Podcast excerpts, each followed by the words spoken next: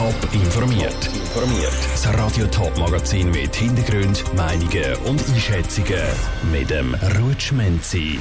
Wie Musikverein und Chör mit den aktuellen Corona-Massnahmen umgehen und warum die Schweizer Armee ein eigenes Pflegekommando braucht, das sind Themen im Top informiert.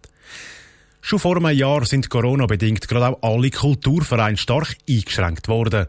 Seit dem Dezember dürfen beispielsweise Musikvereine, Chör oder Bands nur unter strengen Auflagen zusammenkommen und proben. Grund ist die aktuell geltende 2G-Plus-Regel. Also neben der doppelten Impfung braucht es auch noch einen negativen Test.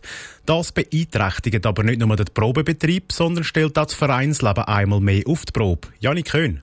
Eine Musik, Band oder Chorprobe für ein Konzert so dass am Tag X dann alles passt.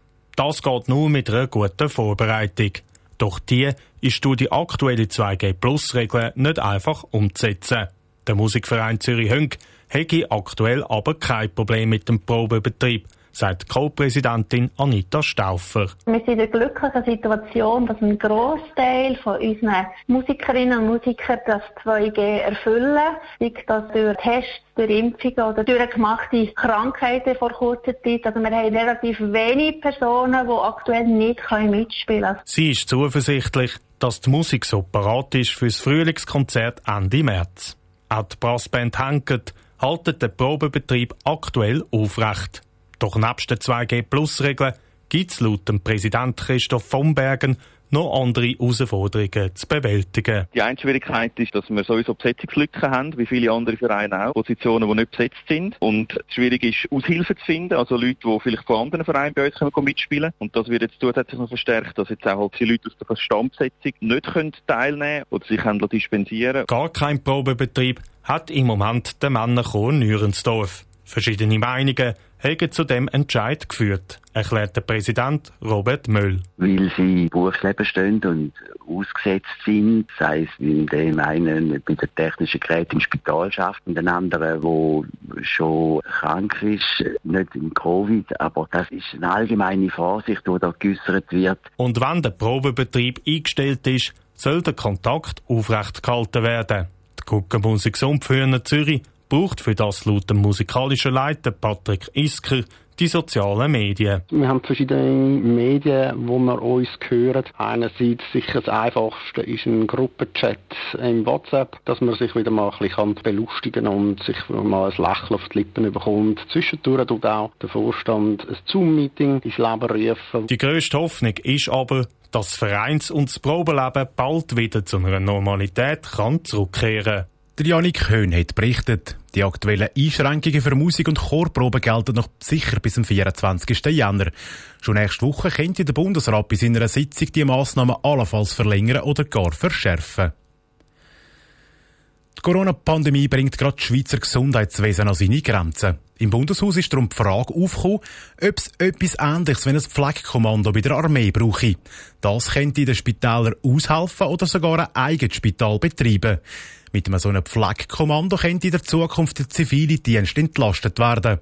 Aus dem Bundeshaus berichtet Dominik Meyerberg. Der Vorstoß kommt vom Berner SVP-Ständerat Werner Salzmann. Sein Ziel, mehr Kapazität in den Spitälern, dass es weniger Massnahmen für Wirtschaft und Bevölkerung braucht. Und da bringt er die Armee ins Spiel.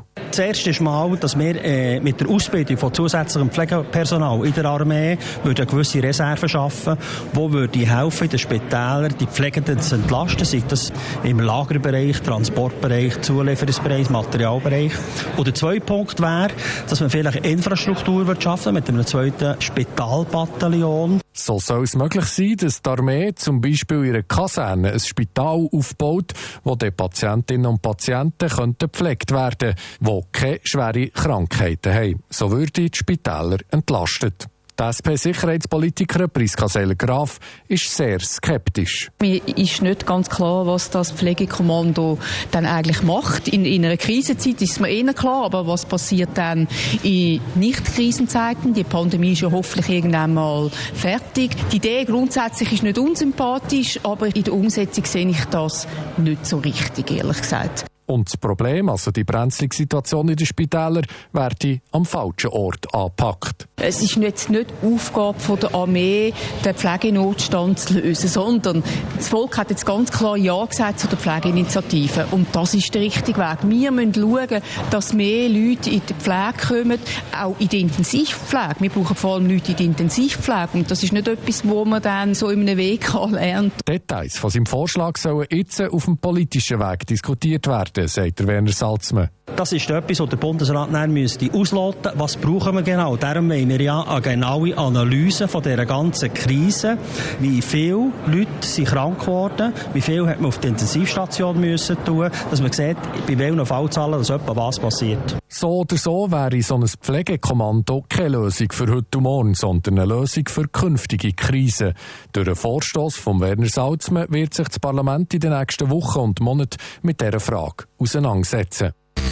Top informiert, auch als Podcast. Mehr Informationen gibt's auf toponline.ch.